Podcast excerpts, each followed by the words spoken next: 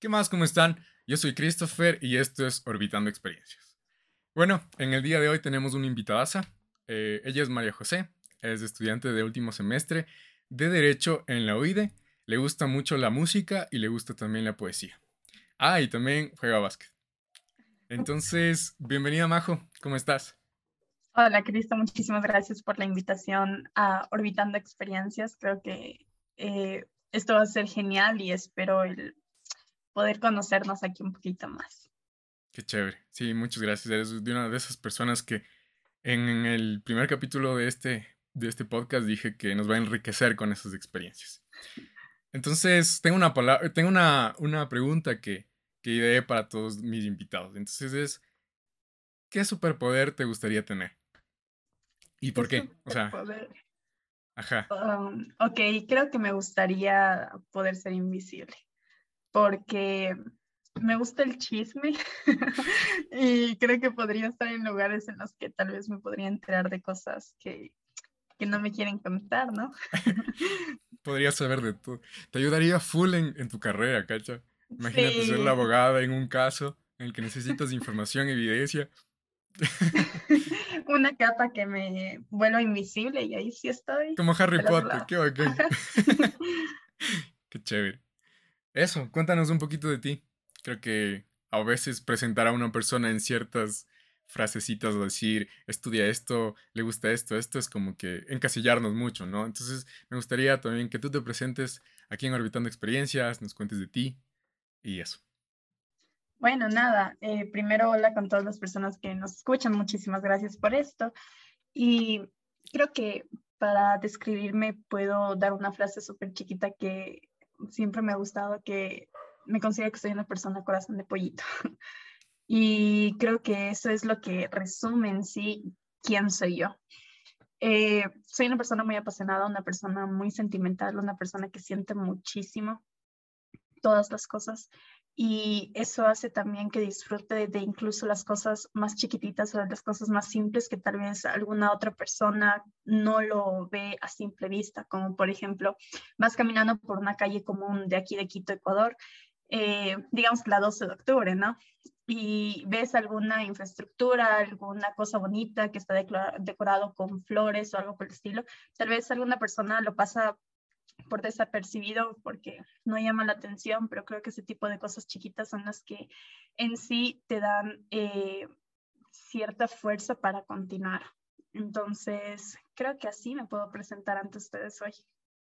Qué bacán, qué chévere. Y sí, o sea, yo también eh, suelo decir que la vida está hecha de esos pequeños instantes, porque es como que, sí, a veces podemos estar a full, podemos estar estresados, que pasó esto, que nos pasa esto, que tenemos que entregar esto, que N cosas que pasan por nuestra cabeza, y de repente estás en algún lado y solamente son pequeñas cositas que te reconectan al momento. Es como que nuestra mente está volando y de repente te dice, oye, loco, mira eso. Que, que pasar por la calle, ver un mural, chévere. O simplemente ver el atardecer. Creo que eso es lo, lo más hermoso del mundo. Es como que loco, qué, qué, qué bacán, qué, qué, bacán poder ver eso, cacho. O sea, qué bacán poder estar aquí, qué bacán el, o sea, el famoso mindfulness que muchas veces nos cuesta mucho. Sí. y eso. Entonces, chévere. O sea, justo eh, conversando contigo, me daba cuenta, y bueno, eh, quiero que sepan también que la Majo es una pro. Me gusta, me gusta todo lo que haces, literal. O sea, he visto que igual has incurrido en, por ejemplo, hacer tus tus segmentos, has subido videos en Instagram, tienes un montón de... Eh, o sea, no solamente es como que tu carrera el derecho, sino es que toda tu, como que todo se va ahí, o sea, todo se mueve. No es como que Majo está estudiando en esto, no, es como que alrededor de Majo están todas estas cosas. Entonces es bonito, es bonito ver cómo estás en, en, en los eh, concursos, estás en congresos, estás siempre ahí, estás también, subes poesía, eh, entonces es chévere. Y me gustaría saber mucho, como que de dónde nace esa, esa pasión por, por el derecho, por ejemplo. O sea, ¿qué te inspira? O, cuál fue una de, si te acuerdas de alguna experiencia que te haya dicho como que, bro, soy de aquí. O esto es para mí. Sí, bueno, muchísimas gracias por esos cumplidos. También me llenan muchísimo.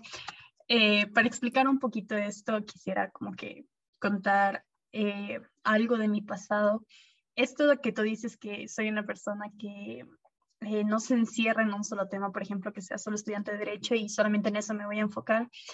Cuando era pequeña me ocasionaba muchísimos problemas porque en el colegio yo era igual, yo era una persona que no podía estar haciendo una sola cosa durante horas o durante minutos eternos y todo por estilo, sino que me aburría. Entonces me aburría, yo qué sé, de pintar y me iba a jugar. Me aburría de jugar a las muñecas y me iba a jugar otra cosa. Entonces me acuerdo que en el colegio me, los profesores, yo tuve muchos problemas en el colegio con los profesores y me llevaban a terapia y un millón de cosas más. Y los eh, psicólogos decían que yo tenía déficit de atención y que esto es un trastorno y todo por el estilo. Y claro, te hacen creer eh, o crecer, más bien dicho, con esta idea errónea de que eso es un problema y que está mal. Y la verdad es que con el paso del tiempo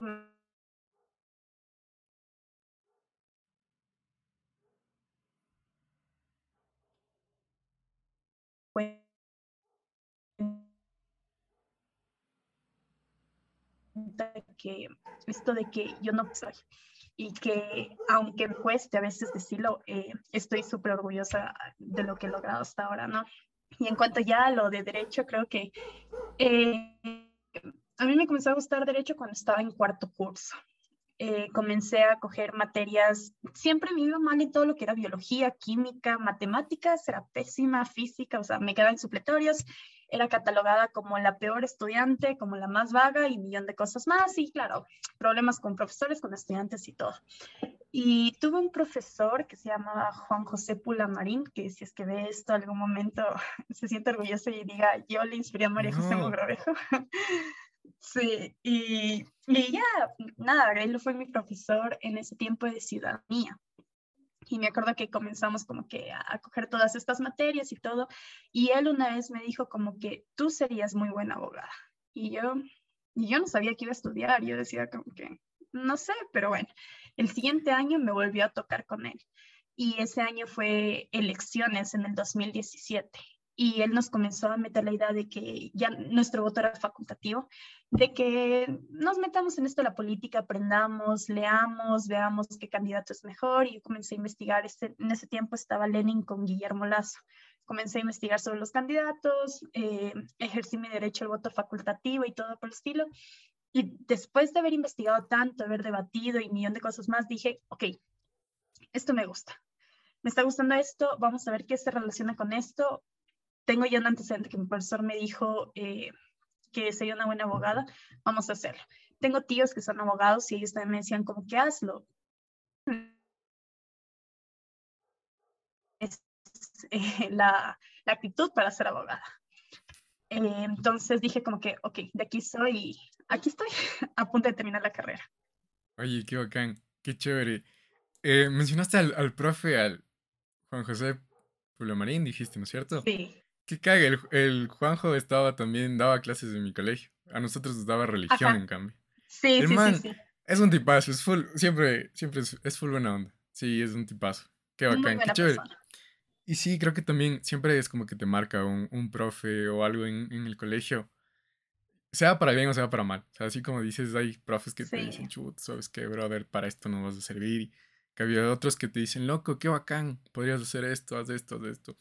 Entonces, es chévere. Oye, qué, qué bacán. O sea, sí, muchas veces es como que estamos perdidos, ¿no? Como que a veces sí hay gente que sí tiene como que desde, desde siempre algo. O se inspire también en su familia y todo.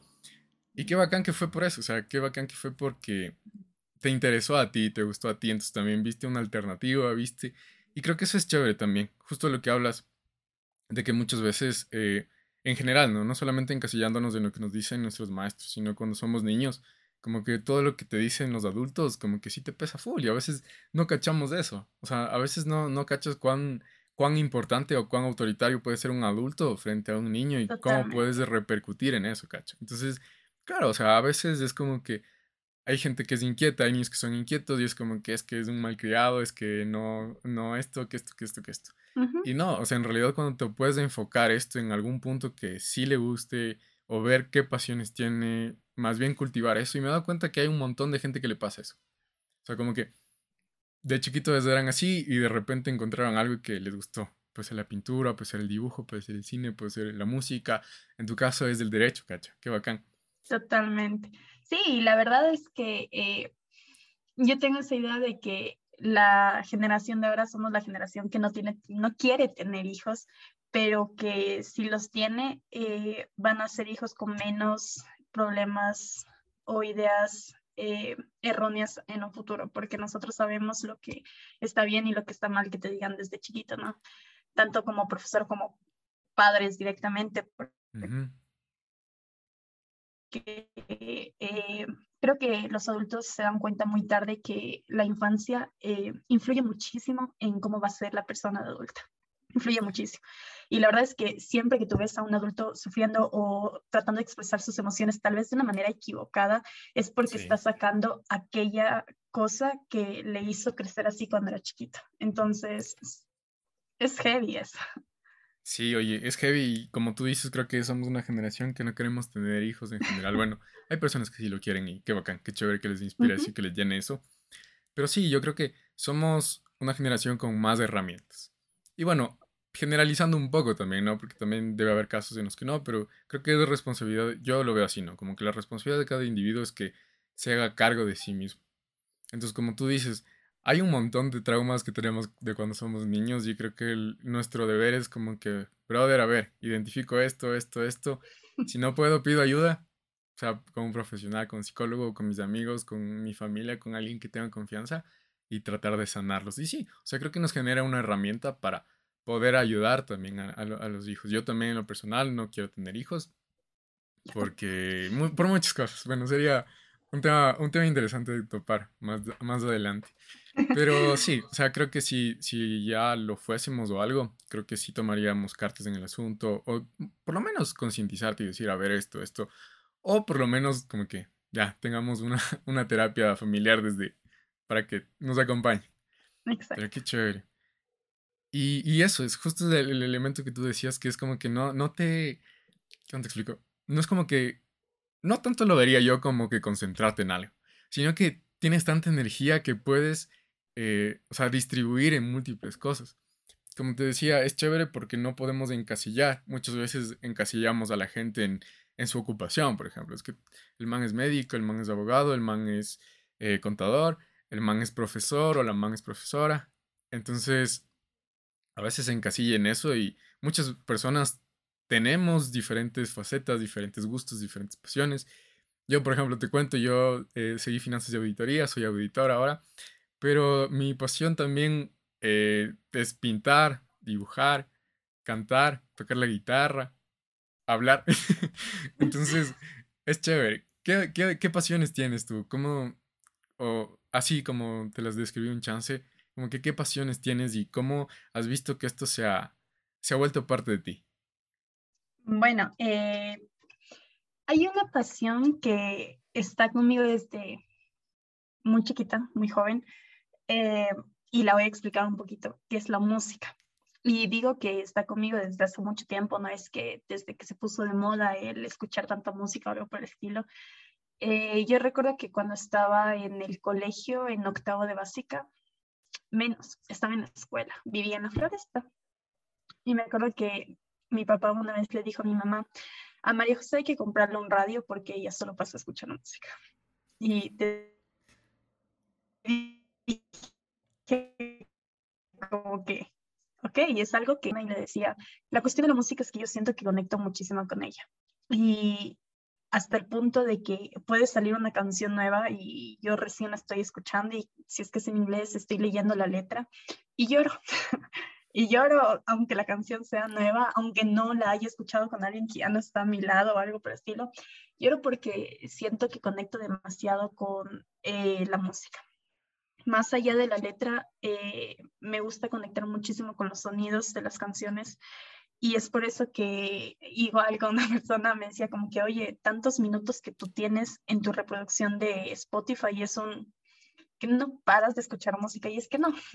La verdad es que yo escucho música para hacer todo, para trabajar, incluso con decirles que yo no puedo dormir si es que no tengo la música reproducida. O sea, no sé por qué, pero mi cerebro está tan conectado con todo tipo de música que en serio necesito para hasta poder ya descansar, ¿no?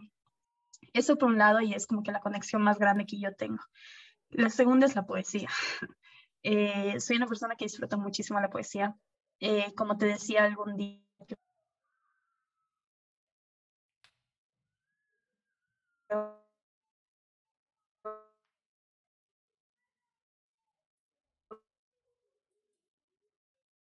que la poesía te ayuda a expresar forma a través de las emociones.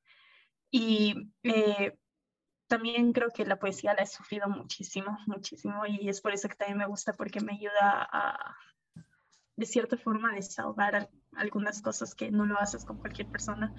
Hasta ese punto que yo tengo igual, por ejemplo, un cuaderno, que es un cuaderno normal, eh, escrito, reescrito poemas que yo he visto en internet, en Facebook, en una página de Seamos Poesía. Los tengo ahí reescritos, todito un cuaderno, todito, todito un cuaderno.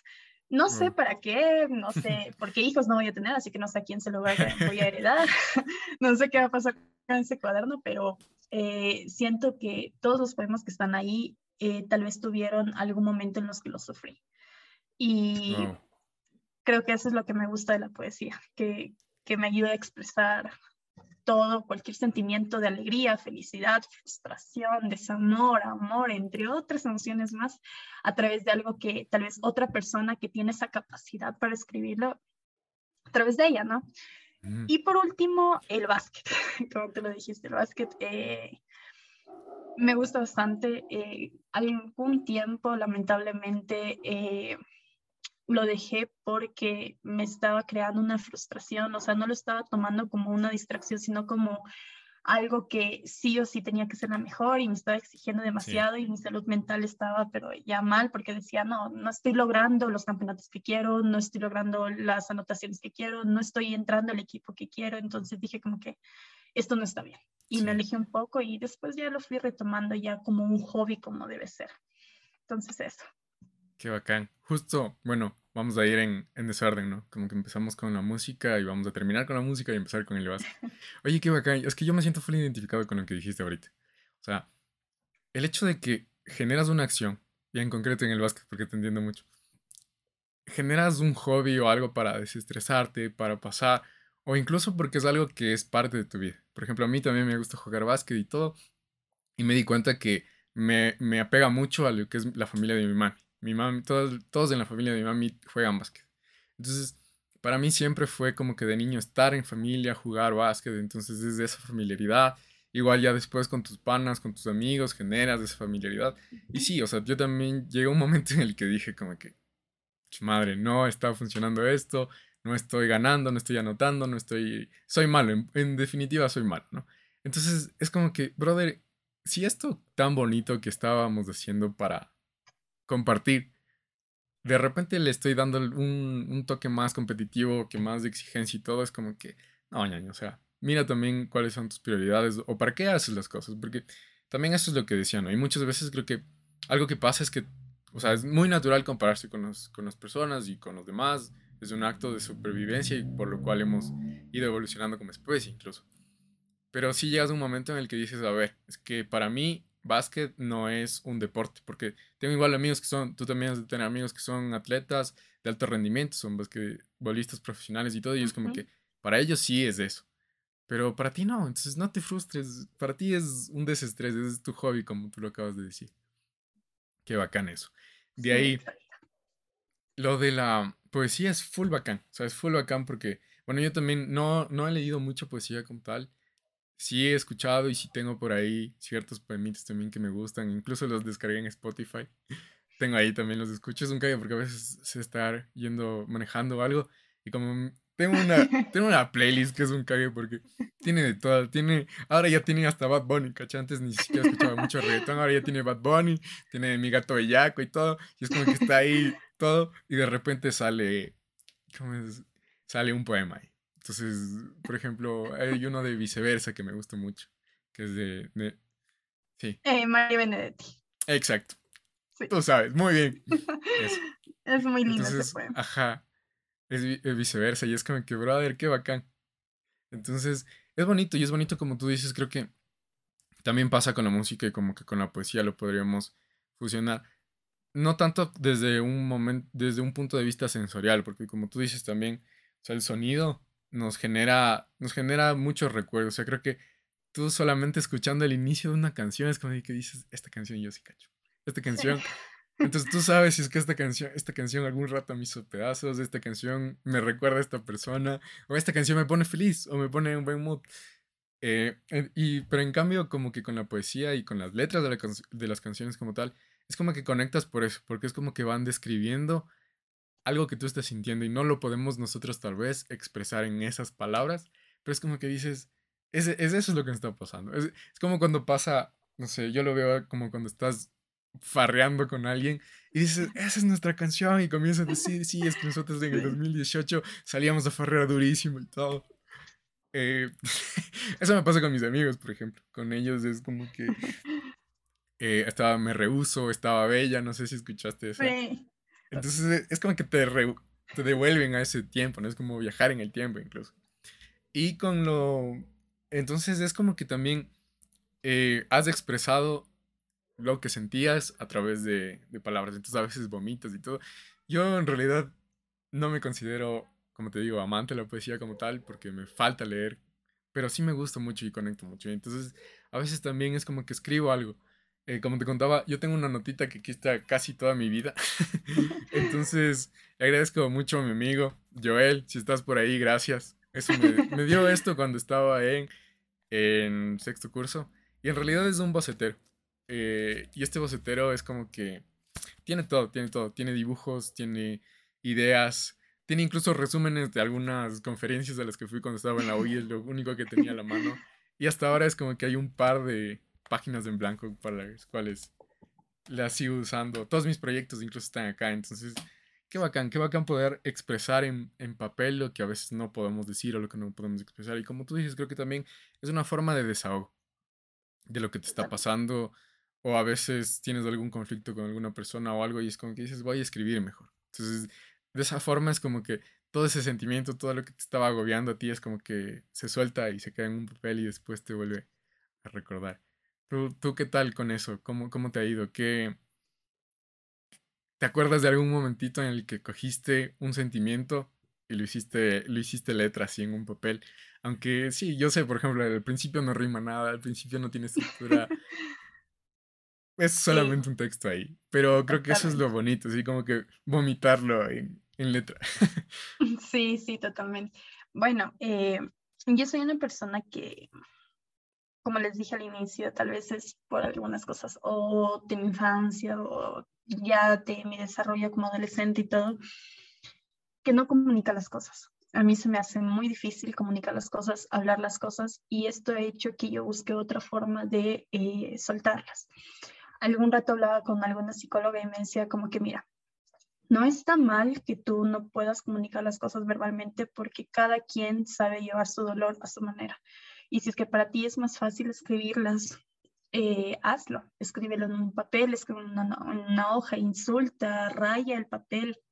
Haz lo que sea necesario con tal de que puedas sacar esa frustración que tienes dentro de ti.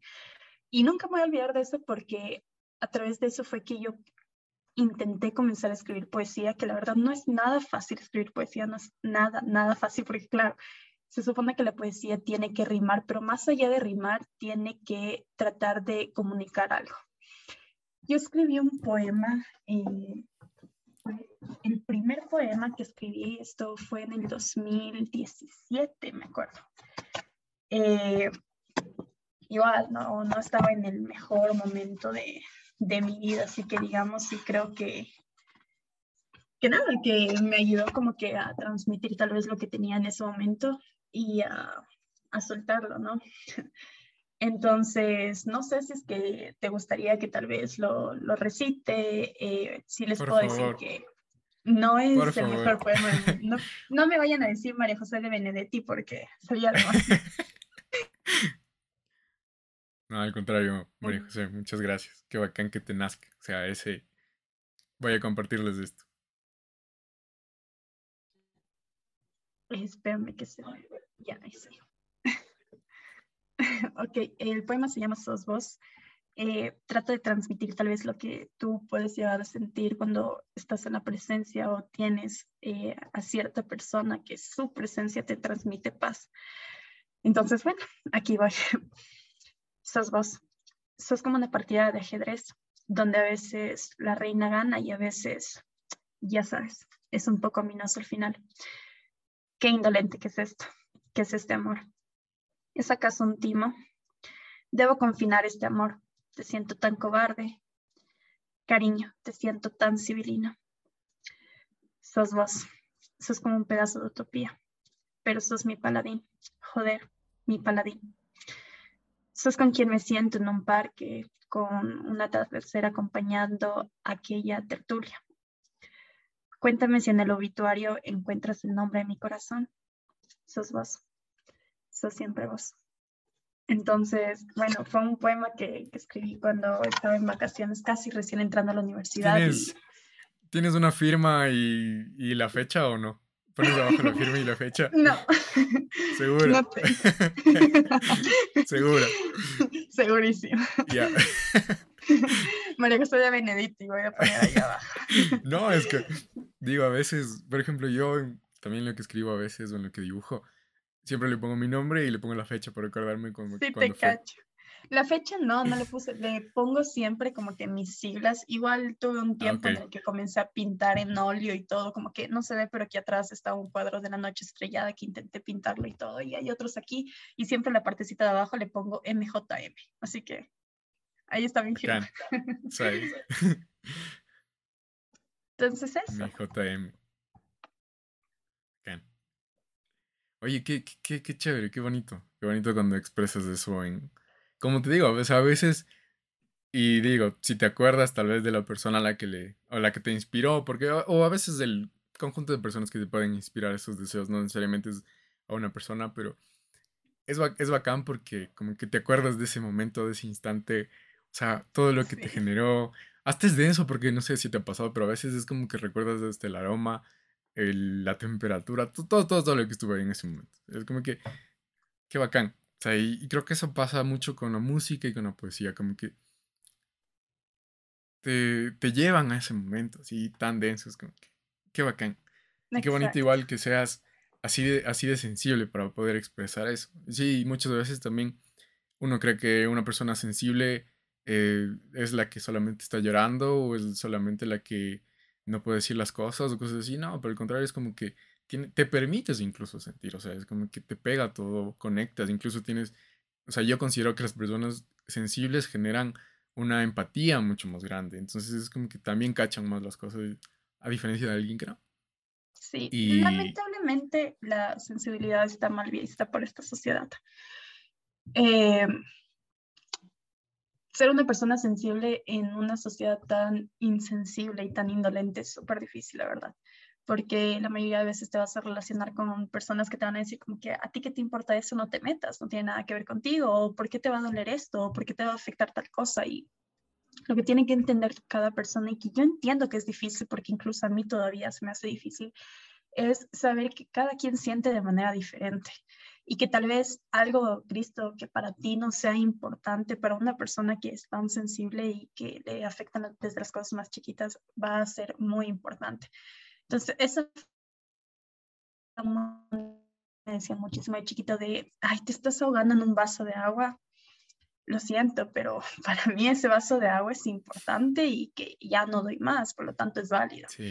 Entonces, creo que esto de la poesía, la mayoría de veces la poesía es escrita por gente sumamente sensible y como suele leer por ahí, escuchar por ahí, que siempre el poeta tiene que tener el corazón roto para poder eh, escribir lo que escribe.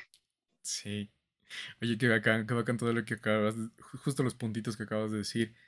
Eh, primero eso de que tienes que tener el corazón roto, sí, es como que te das cuenta, o yo me he dado cuenta que todas las expresiones de arte nacen desde un desamor, desde una frustración, desde una pérdida, desde un duelo. Es como que cuando más sale, incluso cuando estás feliz, es como que fresco, no, no, no voy a hacer nada, estoy bien. y también lo del punto de la sensibilidad, creo que es, muy importante justo lo que hablas, como te das cuenta, creo que también a veces la sociedad te da esa idea de que no, es que si eres, tienes que ser insensible, o tienes que no mostrar tus sentimientos porque te pueden generar eh, que te vean como alguien que es inferior o es vulnerable. Exacto.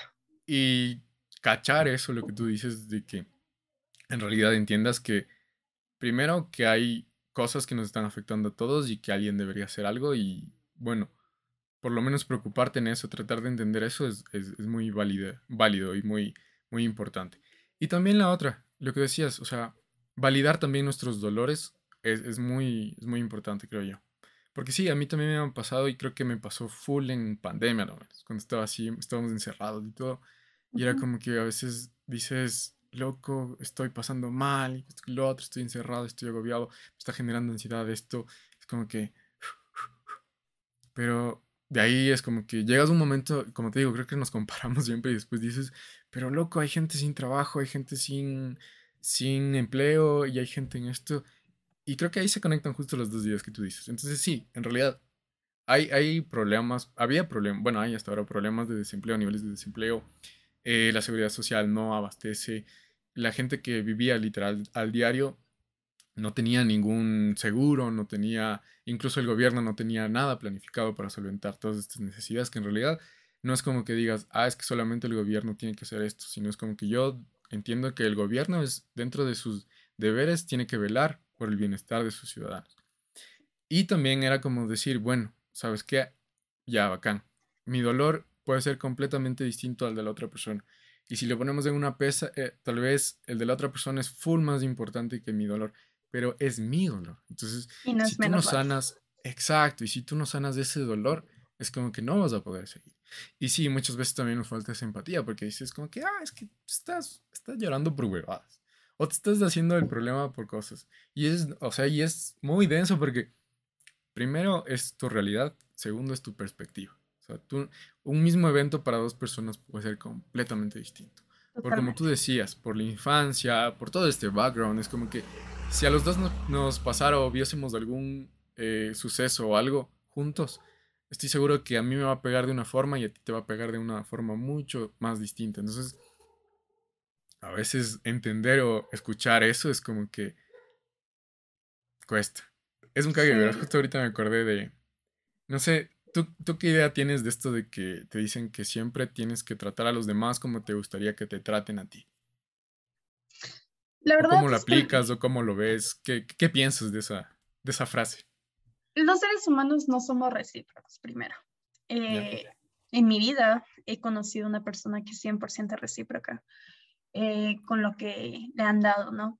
Entonces yo creo que no tienes que medir lo que tú vas a dar conforme lo que te han dado otras personas, porque eso simplemente define quién eres tú directamente.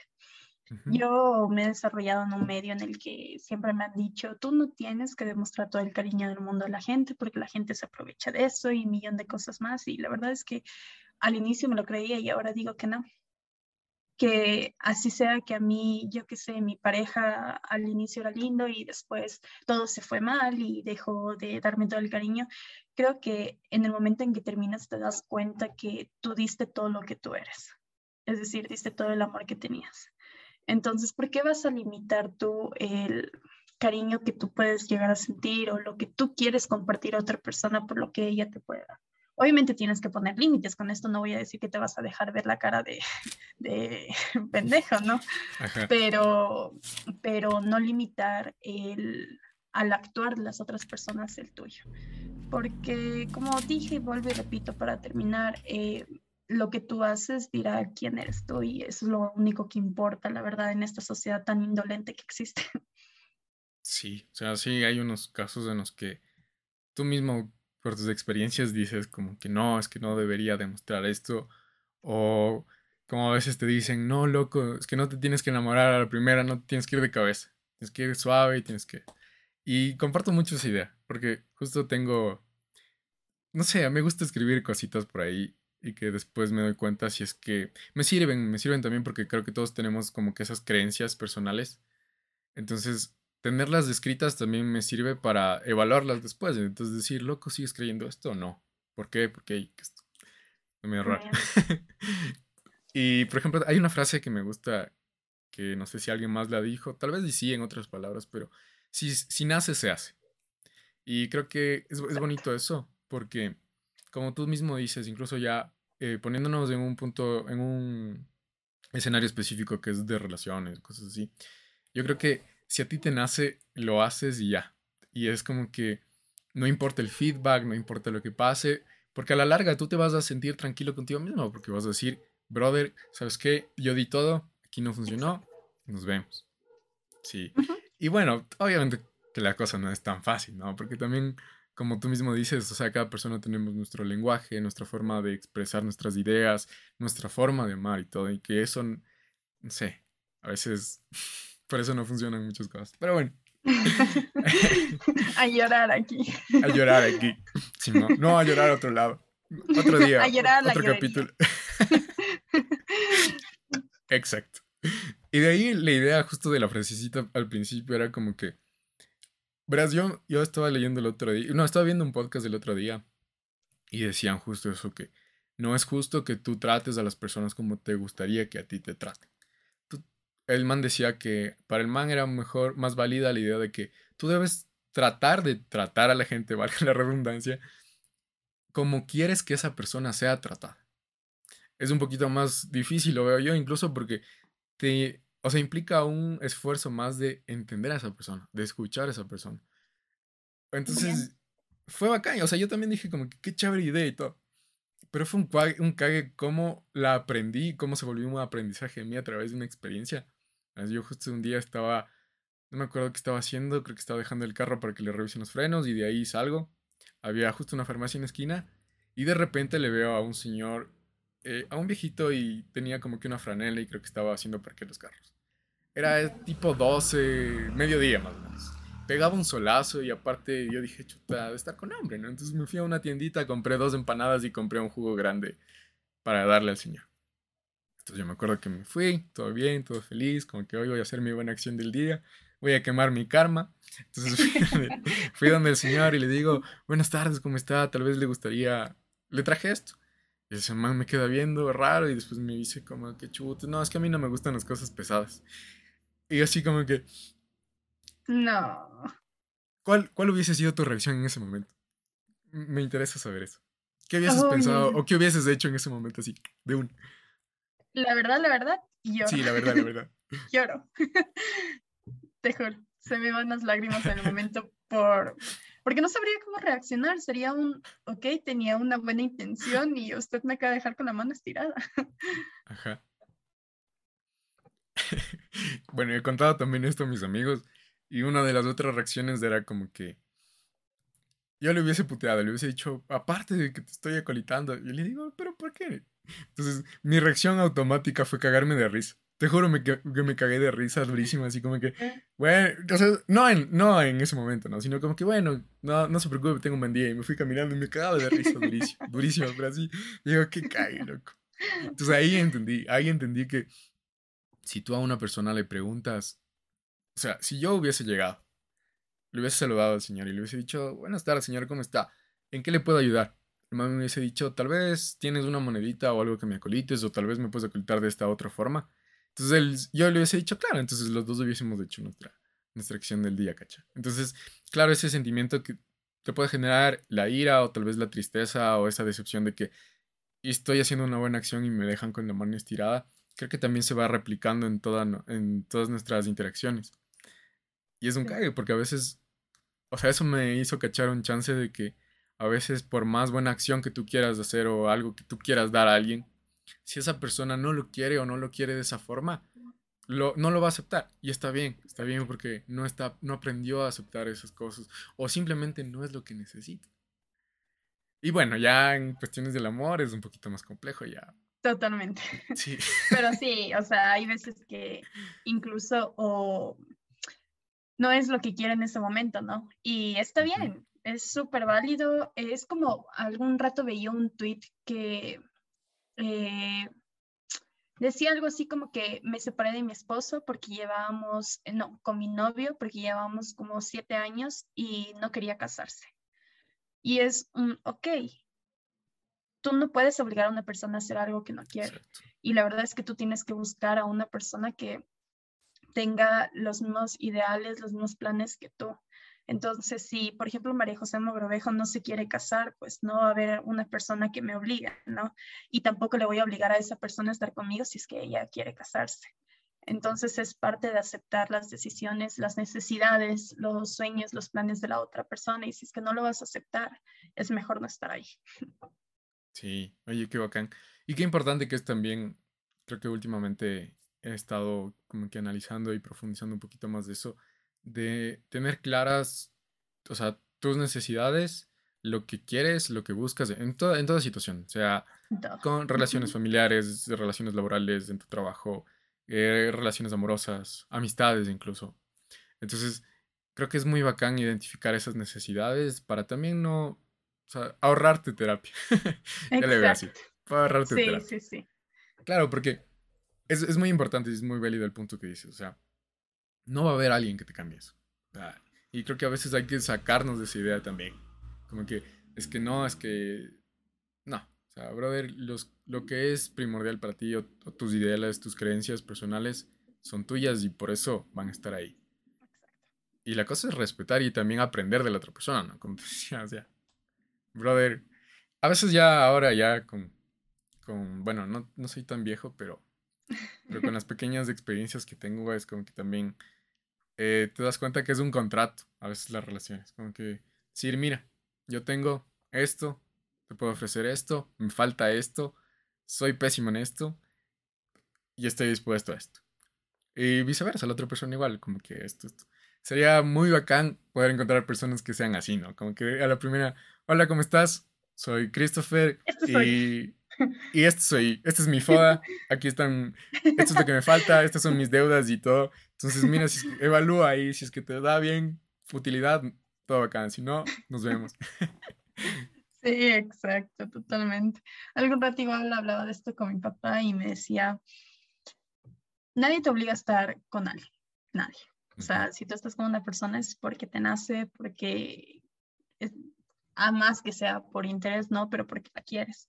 Entonces me decía, eh, tú no puedes cambiar, cómo sea la persona. Por ejemplo, si tu pareja es una persona fría, es una persona que no le gusta estar abrazada todos los días, si te gusta, lo aceptas y te quedas ahí.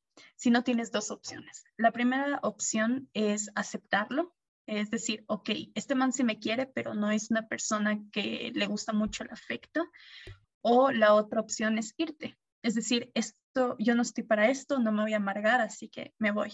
Y creo que de eso se tratan las relaciones, de un dar y dar. Entonces, muchas de las veces, claro, tienes que tratar tú de cambiar para el bienestar mutuo, pero ya hay un punto en el que tienes que aceptar con, quién estás, o si es que mismo no lo vas a aceptar, ahórrate la terapia, que está muy cara, y ándate, y di, yo no estoy para esto, a mí no me gusta esto, me voy a buscarlo en otro lado, o incluso sin buscarlo, te ha de llegar algún momento. Entonces creo que en eso se basa la vida y en todo, en el, en el trabajo, en las amistades, que las amistades también incluso a veces duelen muchísimo. Esto es algo que casi nadie lo habla. Creo que muy rara vez se habla de lo doloroso que es perder una amistad a veces, incluso igual o más que una relación. Entonces, creo que ese es un tema que algún, algún día se tiene que hablar a profundidad. Oye, sí, sí, e, es cierto, es cierto. Como que y me he dado cuenta en general, ¿no? Como que todas nuestras conversas, incluso con amigos, con, con conocidos, de desamor o de rupturas o de duelo como tal, lo vemos siempre como que contamos, ah, es que con mi pareja, es que con la persona con la que salía y todo esto.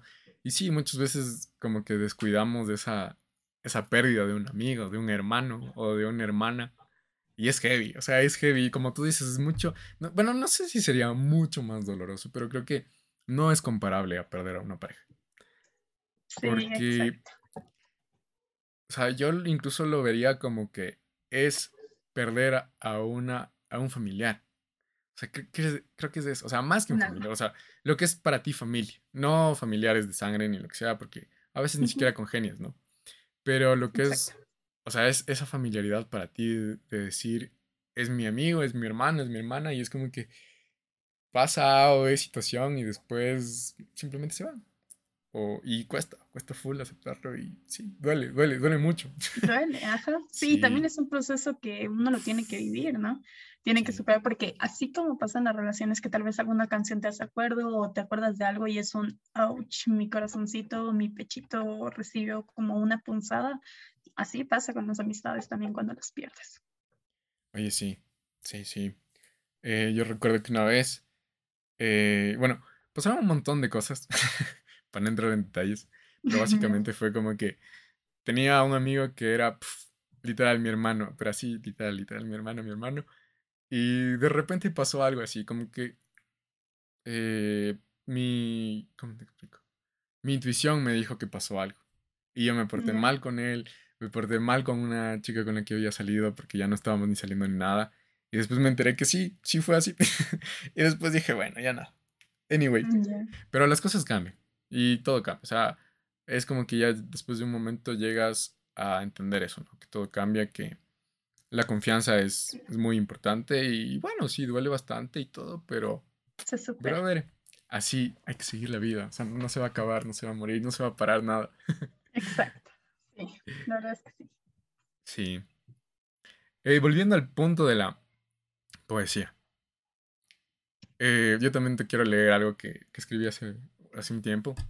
No sé si. Igual, yo como les digo, yo sí no sé nada, soy un completo ignorante en esto, pero me gusta expresar de alguna forma mis sentimientos. Entonces de ahí, sí, chévere. A ver. Eh, se llama miedo. Entonces dice, tengo miedo al fracaso y al no intentarlo. Tengo miedo al rechazo, al no arriesgarlo. Tengo miedo a comer pepas de sandía y me casque una planta en la barriga. Tengo miedo al ya sabes y no saber. Tengo miedo al darnos un tiempo y regresar otra vez. Tengo miedo a mi oscuridad y no ver mi sombra en la soledad. Tengo miedo al viaje astral y quedarme en el más allá. Tengo miedo al mal trip y no poder salir de ahí. Tengo miedo que cuando me gire y entre la gente no seas tú. Tengo miedo a estar enamorado y ser traicionado. Tengo miedo a la muerte y a mi ser inconsciente. Tengo miedo, pero ya no tantos. Y gracias a ellos sigo respirando. Esto ha sido en junio del 2020, a las 11 y 41 de la noche. Muy bien, súper profundo. Sí. ¿Y qué, te parece? ¿Qué, ¿Qué, le ves o qué? Creo que abarcas varios puntos, ¿no? Y tratas de hacer como una... como un relato de aquellos pequeños miedos que tal vez para otra persona no lo sean, porque recordemos que cada persona tiene miedo, por ejemplo, un miedo X, voy a contar el miedo de mi hermana, que son las aves. Para mí las aves son X, ¿no? Pero ahorita que tenemos una gata, esa gata caza aves y la otra se muere. Por ejemplo, para mí, mi mayor miedo son los gusanos. Entonces, mm. el poder escuchar esto tuyo eh, trata de compartir cuáles son tus miedos que tal vez para otra persona sean cualquiera, ¿no? y me gusta esto, puedes repetir la partecita de eh, la sombra y encontrarte en la soledad o algo así era. Verás, decía como que, a ver, dice así, tengo miedo a mi oscuridad y no ver mi sombra en la soledad. Me gusta eso. Creo que se podría analizar incluso un poquito más allá de solamente las palabras. Eh, yo creo que la mayoría de personas o no, no quiero generalizar, pero varias personas tenemos miedo en cierta forma a la soledad. Y es que en el momento en que nos encontramos solos es cuando más nuestra mente nos engaña o juega con mm. nosotros y esto ya es lo peligroso. creo que es la parte que más puedo resaltar de tu poema, de tu escrito, así que me encantó. Oye, qué bacán. Y cacha que incluso yo que lo hice, no fue como que profundicé mucho en ese, en ese punto. Y ahorita es como que acabo de darme cuenta y digo como que sí, brother, o sea, qué denso eso, ¿no? Como que... ¿Sabes qué? Justo esta otra parte que decías eh, del mal trip y quedarme así. También, al menos yo lo relaciono full con nuestra mente, porque yo creo que el peor enemigo que podemos tener nosotros como seres humanos es nuestra propia mente.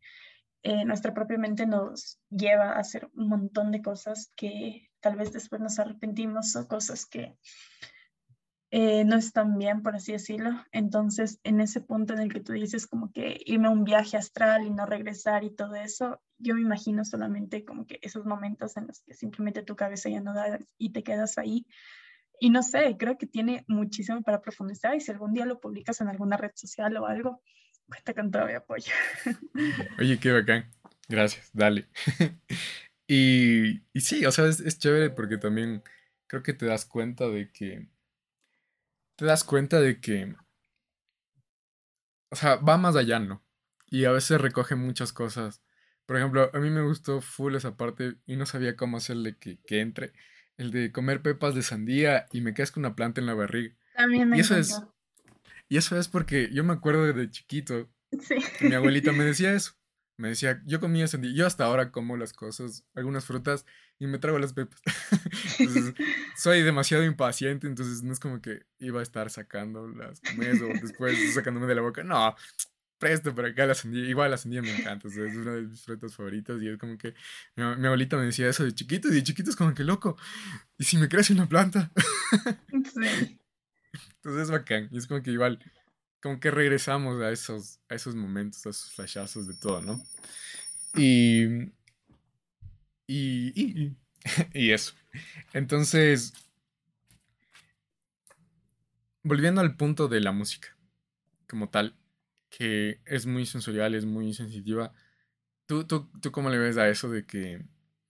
O, o tú tienes tal vez canciones que te encantan, que son tuyas y no compartes con nadie? O sea, no en el sentido de no compartir, de no escuchar, ¿no? Sino de no dedicar a esa persona porque sabes que si esa persona en algún momento se va, no va a ser el mismo feeling o como que, ah, esta canción era chévere, sino es como que, carajo, esta persona, eh, esta canción me recuerda a esta etapa con esta persona y esto. ¿Tienes tal Sí, vez sí. alguna, alguna canción así que sea tuya y de nadie más? Eh, más que canción, tengo eh, cantantes que, a ver, como dije algún rato, yo sufro muchísimo las canciones, muchísimo. Y hace un tiempo publiqué un tweet porque como que yo sufro las canciones por tiempo y por ejemplo el año pasado sufrí bastante la canción de Creep, pero demasiado. De ahí, desde diciembre hasta lo que va ahorita, eh, he sufrido demasiado la canción de Happy than, Happier Than Never de Billy. Y creo que esas canciones que siento que las sufro muchísimo, nunca las dedicaría y nunca las compartiría con nadie, nunca. Incluso, como decía, tengo cantantes que nunca compartiría, por ejemplo, eh, Birdie, Lana del Rey, eh, Billy, Joaquín Sabina, hasta cierto punto también siento que es uno de mis cantantes favoritos y algún rato lo compartí con una persona cuando era más jovencita y una persona que me marcó muchísimo y desde ahí dije como que ok, este cantante no se comparte con nadie, no se comparte con nadie. Entonces sí, creo que hay ciertas canciones que tú dices como que siento que fueron hechas para mí o tal vez siento que aquella persona que la escribió y la, eh, la compuso desde su letra hasta el tono y todo por el estilo, estaba tal vez viviendo una situación similar. Entonces eso. Oye, qué bacán. Oye, qué chévere, tienes un montón de artistas y full, como que no todo es de un solo género, sino es como que así, Sí. full, full, full. Y también lo que dijiste, lo de la memoria, es full, full chévere, full, full bacán. O sea, como que no conozco muchas personas que es como que les gusta una canción y pack se aprendan la letra así de uno, pero sí, y Ajá, yo absorben y todo. Y Pero el hecho el incluso de colegio, sentirlo. En el colegio me molestaban mucho mis papás porque yo en el colegio era mal estudiante, tenía muy malas notas, muy malas notas. Pero, oh my God, para aprenderme las canciones era número uno. Y claro, mis papás me decían como que, que así te aprendieras la tabla de multiplicar, porque hasta ahora no me sé las tablas de multiplicar, ¿no? O que así te aprendieras la tabla periódica. Y yo lo siento, pero es que la música solo me la escucho como tres veces una canción y ya me la voy aprendiendo. Entonces es como que una capacidad. Y me acuerdo, y esto que dices que de distintos géneros, una vez estaba con una persona en el carro y sonó la canción de, eh, ¿cómo se llama? ¿Quién le hizo e- eso a ella tan bella? No me acuerdo de qué cantante es, pero es de reggaetón. Y le digo a esta persona como que esta canción yo la sufrí demasiado. Y me dijo como que, ¿cómo sufres una canción de reggaetón? Y yo, loco, escucha la letra. Me recuerda tanto que yo sufrí con mi ex. Entonces, las canciones de reggaetón también se pueden sufrir ahí. no solo es perreo, también se puede. Exacto, también sí llora. Qué cague, oye, qué bacán. Y justo, justo eso es lo que decías, como que hay, hay artistas, hay canciones que no, no son de nada, sino son nuestras. También es chévere, o sea, cuando te das cuenta, cuando ya, por ejemplo, te acuerdas de una canción o le dedicaste una canción a alguien o compartiste una canción con alguien que estabas en ese momento y te duele y cada vez que la escuchas es como que, ah, ah, te sigue punzando y todo, pero es bacán también, no sé si te ha pasado que llegas a un momento en el que ya escuchas la canción y es ya. O sea, ya, ya, no me, ya no me duele, ya no me da ganas de llorar. Obviamente me gusta, me, me trae recuerdos y todo, pero ya. O sea, ya es como que, brother, ya pasó, ya. Todo bien. Sí, sí, sí. Y creo que esa es la mejor sensación que puedes tener, la mejor en la vida, porque, por ejemplo, yo, eh, una canción de Joaquín Sabina que es Peces de Ciudad, eh, tiene un, un pasado, un trasfondo muy fuerte, muy fuerte, y la sufrí muchísimo, años, siquiera unos seis años. Y cuando ya en un rato la escuché y ya no dolía, dije como que, ok, y sin terapia, mamá, mírame sin manos, así tal cual. Pero es lo mejor que puede existir. Oye, qué bacán. Es que sí, si te pones a analizar, creo que a la mayoría de las personas nos pasa esto, ¿no? Como que tenemos una canción que compartimos, que nos recuerda a una persona, y tal vez un indicador de que sepas que ya superaste eso, o que ya no te duele, o que el dolor ya se volvió parte de ti es eso, ¿no? Como que, escuches y ya es como que digas fresco. O sea, ya no la cantas con ese sentimiento, con esa emoción. Por ejemplo, a mí, canciones que son así a la vena, ah, es, aunque no sea conmigo, de Bumburi. Eh, ¿Cuál también? El... Es que es un cague también porque como me, me gusta cantar algunas canciones, entonces hay canciones que antes era como que loco, esta, esta le canté a esta persona y es como que, ah, Vale. Claro, por ahí está. ¿Qué otra vía? Pues así que me. Creep también en algún momento, pero creo que esa la hice mía más. O sea, no, no fue como que la dediqué a alguien. Creo que sí hay canciones que no se dedican. Por ahí mis panas me sabían decir eso. Mi hijo, no hay, hay canciones que no se dedican. Así que pila. Sí, sí. Hay que hacer una lista y publicar de esas canciones que no se dedican, porque en serio. Las canciones que no se dedican. Sí. Oye, ¿y qué, nos quieres, qué nos quisieras contar? ¿Alguna experiencia, algún aprendizaje, alguna idea, algo, no sé, que te esté como que sientas que es muy importante que, nos quieras contar, que nos quieras compartir? Eh, hay algo que yo publiqué recién en mi Twitter y creo que es un tema que me gustaría compartirlo con todo el mundo para aquellas personas que también se sienten identificadas o que sienten que eh, necesitaban escucharlo, pues lo hagan aquí en Orbitando Experiencias. Eh, como comentaba al inicio, yo cuando estaba en el colegio todo me iba súper mal. Eh, creo que soy del grupo de personas que el momento que más le duele es el colegio, se etapa del colegio. Eh, a mí mi etapa del colegio es un tema muy delicado, que es uno de los temas que yo podría decir que más me afecta. Y creo que poco a poco lo he ido superando gracias a la persona que estoy siendo ahorita y que está a punto de graduarse de la carrera de Derecho.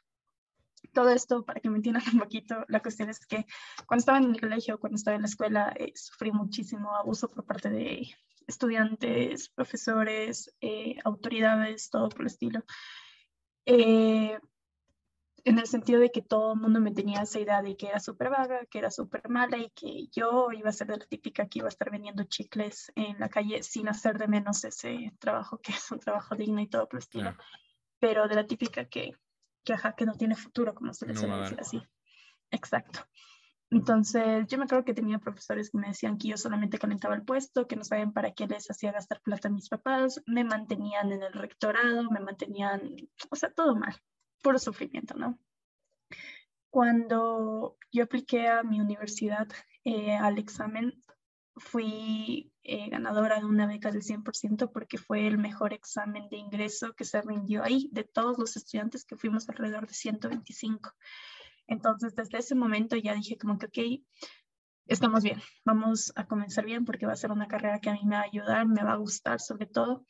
Y sí, salí muchas de las personas que en el colegio fueron abanderadas, fueron escoltas, un millón de cosas más, entraban a la universidad al año, a los dos años después, que tampoco hago de menos esto, pero es para que te des cuenta de que aquella, aquel desempeño que tú tuviste en el colegio no te garantiza nada porque tal vez eres una persona solo de memoria o una persona que en ese momento solamente quería estudiar y después solamente no te sirvió de nada.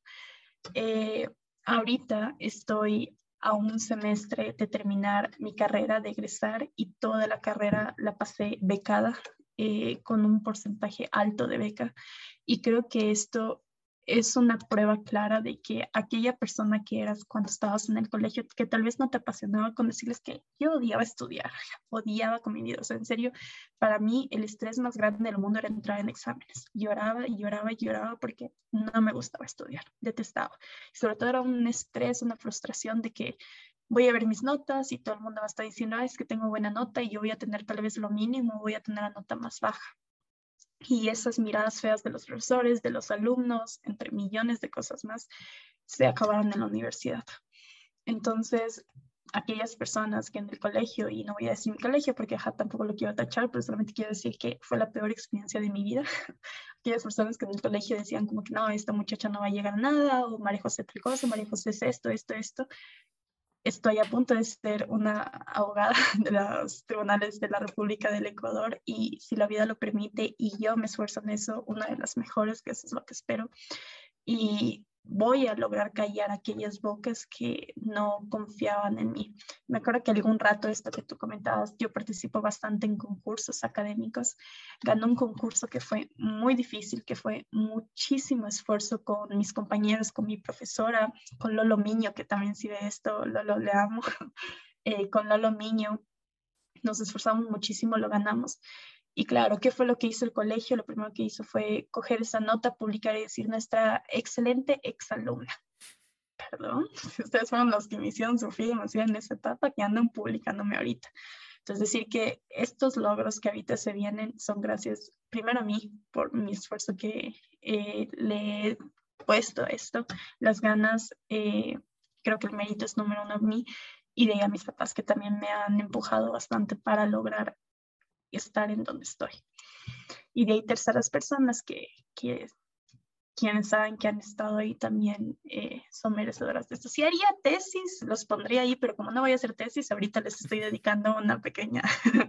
una pequeña Esto agradecimiento.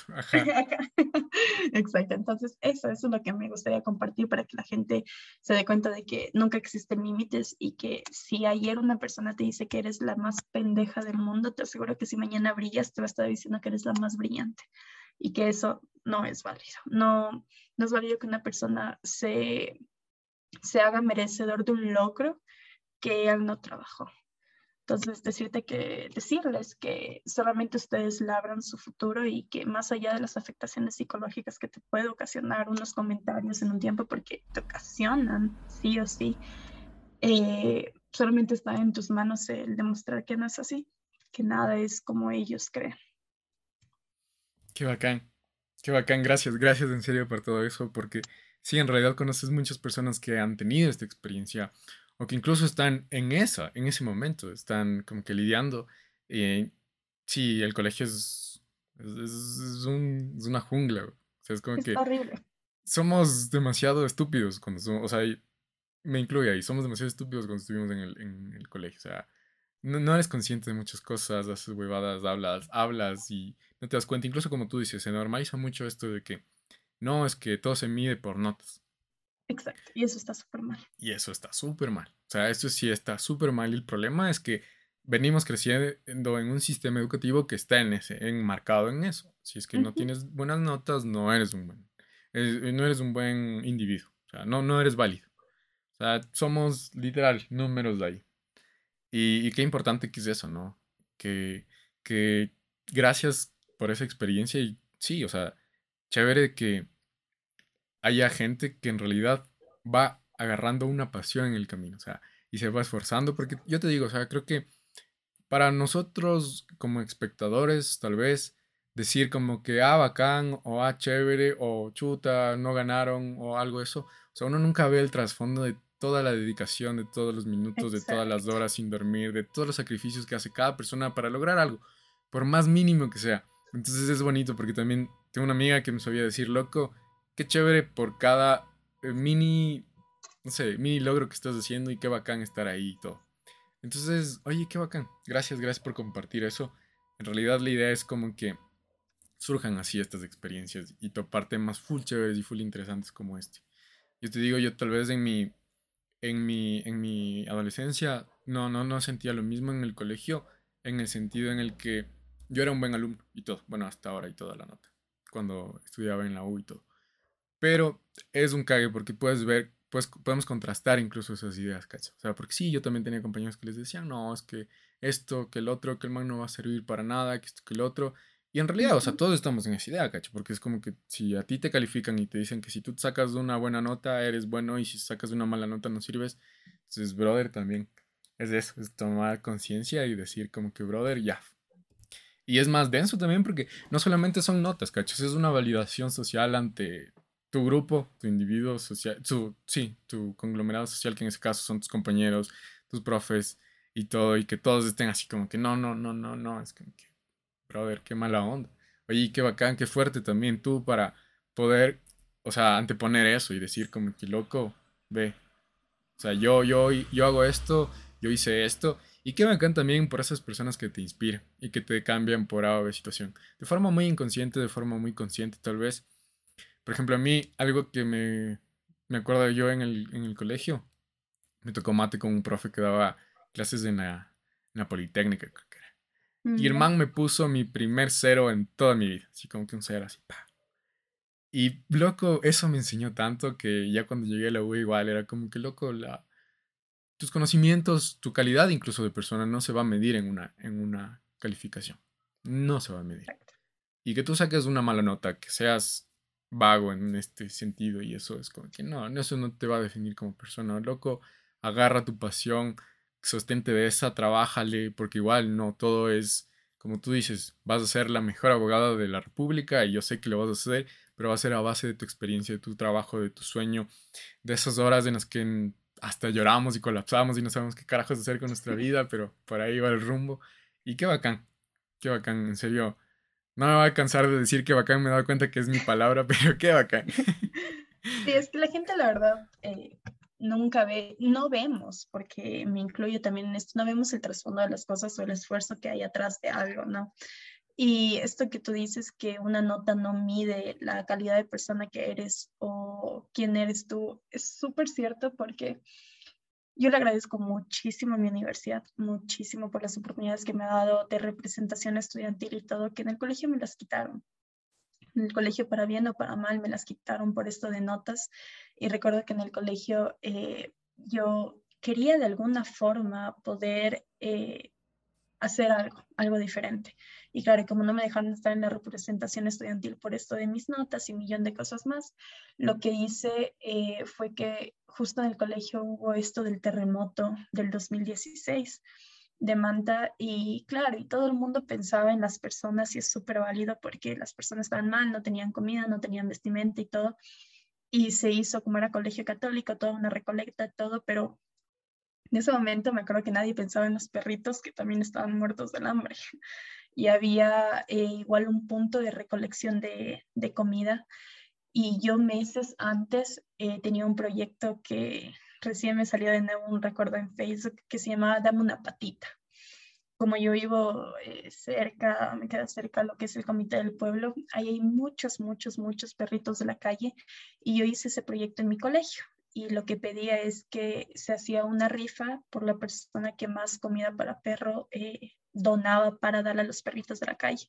Entonces yo tenía, la gente apoyó muchísimo, muchísimo ese proyecto, creció muchísimo en mi colegio, no para ayudar a autoridades, sino porque pude difundirlo bastante dentro de todos los estudiantes sobre todo los chiquitos eran los que más daban quintales, pero quintales de comida de perro y esos quintales solamente fue un, ok, vamos a donarlos para que les den de comer a los perritos de allá de la costa. Entonces, por más que los profesores decían que sí, que la María José la vaga, la María José tal cosa y la María José la, la inquieta, en las cosas más chiquitas te vas diferenciando, cosas que tal vez sus brillantes estudiantes que tenían 10 en todo, tal vez copiando, tal vez no copiando, no pensaban en eso.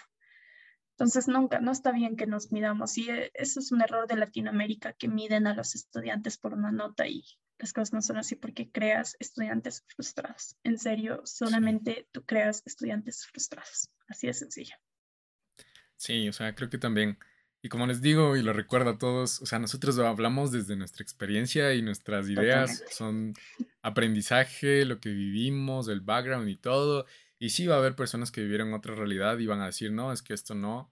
Y es muy, muy comprensible, les aceptamos también las ideas y, y es eso, o sea, es eso, es conocer todas esas perspectivas y esas vivencias personales. Y sí, o sea, como tú dices, creo que sí es, es heavy eso también.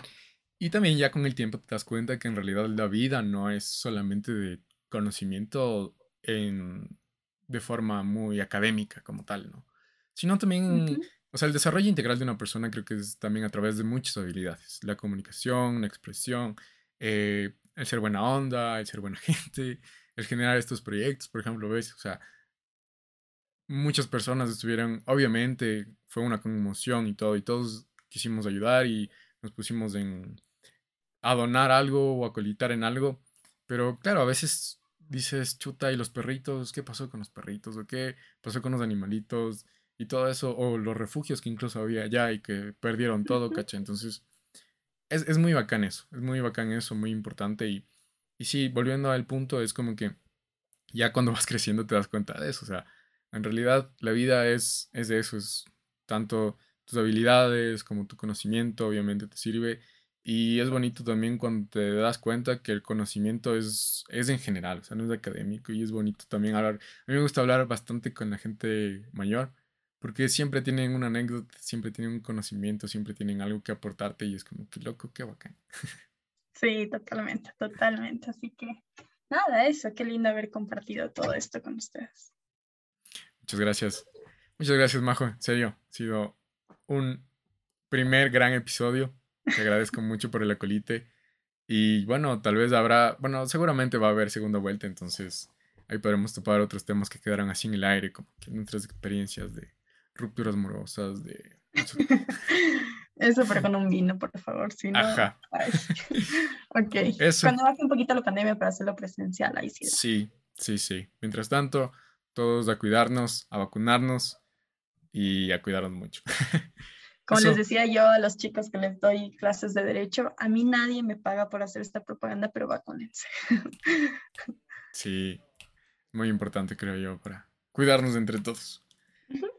Así es. ¿Algo más que quieras añadir? ¿Algún mensaje, algún saludo, algo que quieras hacer antes ya de despedirnos? Eh, felicitarte por esta iniciativa, eh, muy chévere, me encanta el nombre, me encanta eh, qué connotación puede llegar a tener orbitando experiencias, lo deja muy amplio y creo que en esta ocasión he orbitado experiencias y estoy feliz, estoy feliz de poder compartir contigo, de ser, poder compartir este espacio con alguien que ya conozco desde hace tiempo es lo más cool y qué chévere que se haya llevado también esta conversación. Y gracias a todos los que nos escuchan. Muchas gracias, María José. En serio, qué bacán y gracias. Y como dices, sí, o sea, básicamente ese, este es el espacio para una conversa entre panas y que de ahí salga una que otra idea que les pueda servir a los demás para nutrirse de esas perspectivas. Así que muchas gracias. Gracias a todos por escucharnos. Suerte y buenas vibras.